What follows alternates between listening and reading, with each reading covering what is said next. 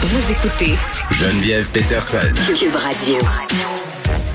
Bon, vous êtes peut-être déjà au courant, là, même assurément, Noël s'en vient, là, la grève des employés dans les entrepôts de la SAQ commence déjà à manquer de bouteilles sur les étals, mais ça affecte pas seulement nous, les consommateurs de vin et de spiritueux et de toute autre boisson alcoolisée. Il y a les micro-distilleries québécoises qui risquent, elles aussi, de souffrir de la grève à la SAQ. On est avec Jonathan Roy, qui est président de l'Union québécoise des micro-distilleries. Monsieur Roy, bonjour. Bonjour. Bon, dans quelle position ça vous place, cette grève? Ben, il faut dire que les, euh, les micro-distilleries du Québec sont euh, intimement liées avec le réseau de distribution de, de la SAQ. Mais expliquez-nous euh, ça, là, parce qu'on ne sait pas, nous, euh, vulgaires mortels, comment ça fonctionne, le marché de la boisson au Québec. Oui, ben c'est justement les, les micro-distilleries doivent absolument passer par le réseau de, la, de distribution de la SAQ pour que leurs bouteilles se, se retrouvent aux quatre coins du Québec. Euh, on est obligé de passer par euh, le, réseau de distribution pour que Mhm. nos bouteilles se retrouvent dans les bars, dans les restaurants. Et euh, nos produits ne peuvent pas être vendus dans des marchés publics. Donc, euh, c'est des, des avantages que la totalité des autres producteurs d'alcool du Québec ont. Alors que nous, euh, la loi est un peu différente pour euh, notre façon de distribuer nos, nos spiritueux. Euh, ce lien avec la euh, avec la, la greffe des, euh, des employés de, Mm. de- d'entrepôts euh, présentement, euh, fait en sorte que euh, les distilleries ont, le, ont la vie dure cet hiver. OK, monsieur Roy, les distilleries, ça, ça veut dire les gens qui font de la vodka, du gin, euh, toutes sortes d'alcool forts comme ça. C'est ces deux dont on parle, là.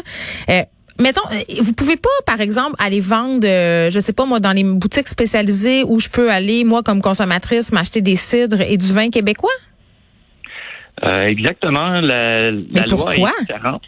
La loi est différente. euh, on, on a de la difficulté, ouais, on a de la difficulté à comprendre pourquoi. Oui. Euh, on, on sait qu'il y a une centaine d'années passées, le, le Québec a tombé en, en euh, la, la prohibition de l'alcool, euh, qui a amené des réglementations, surtout euh, qui, qui surtout les spiritueux. Ouais. Donc aujourd'hui, on doit encore suivre ces réglementations-là. Euh, on n'est pas tout à fait sorti de la prohibition concernant les spiritueux. Et euh, c'est ce qu'on demande au gouvernement depuis quatre ans de changer euh, la réglementation pour euh, euh, on ne demande pas des, des- un traitement spécial, bien au contraire, on veut être traité comme tous les autres producteurs d'alcool. Un, un traitement euh, égal? Euh, parce que là, j'imagine là, que le pourcentage de vos ventes, euh, majoritairement pour l'année, ça doit se faire pendant les fêtes. Là. Euh, c'est à ce moment-là que les gens doivent acheter le plus de, de vos produits, non? Euh, définitivement, le- la période des fêtes représente environ 50% de notre année. Euh, en termes de revenus, euh, c'est- quand même euh, pour la majorité des distilleries présentement, c'est catastrophique. Nos, euh, nos produits ne se retrouvent plus sur les tablettes ou ont de la difficulté à trouver leur chemin sur. euh, Et puis c'est nos entrepreneurs. là. on a tellement parlé du panier bleu, des com- du commerce québécois, d'acheter local. Puis là, c'est tout un pan de notre entrepreneuriat qu'on laisse tomber. Exactement. Puis euh, les, les distilleries, il faut dire, quand ce qu'on, euh, euh, la majorité des distilleries du Québec, lorsqu'on vend des, euh, des produits directement sur notre lieu de fabrication, on est euh, soumis à une taxe qui représente 52% euh, du prix du produit.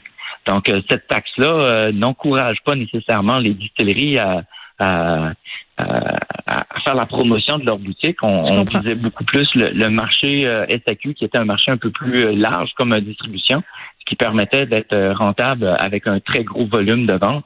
Aujourd'hui, euh, quand on voit nos, nos produits qui ont de la difficulté à trouver leur chemin euh, sur les tablettes de la SAQ, euh, ben, c'est certain qu'on demande aux gens de venir dans nos boutiques, venir visiter les distilleries du Québec.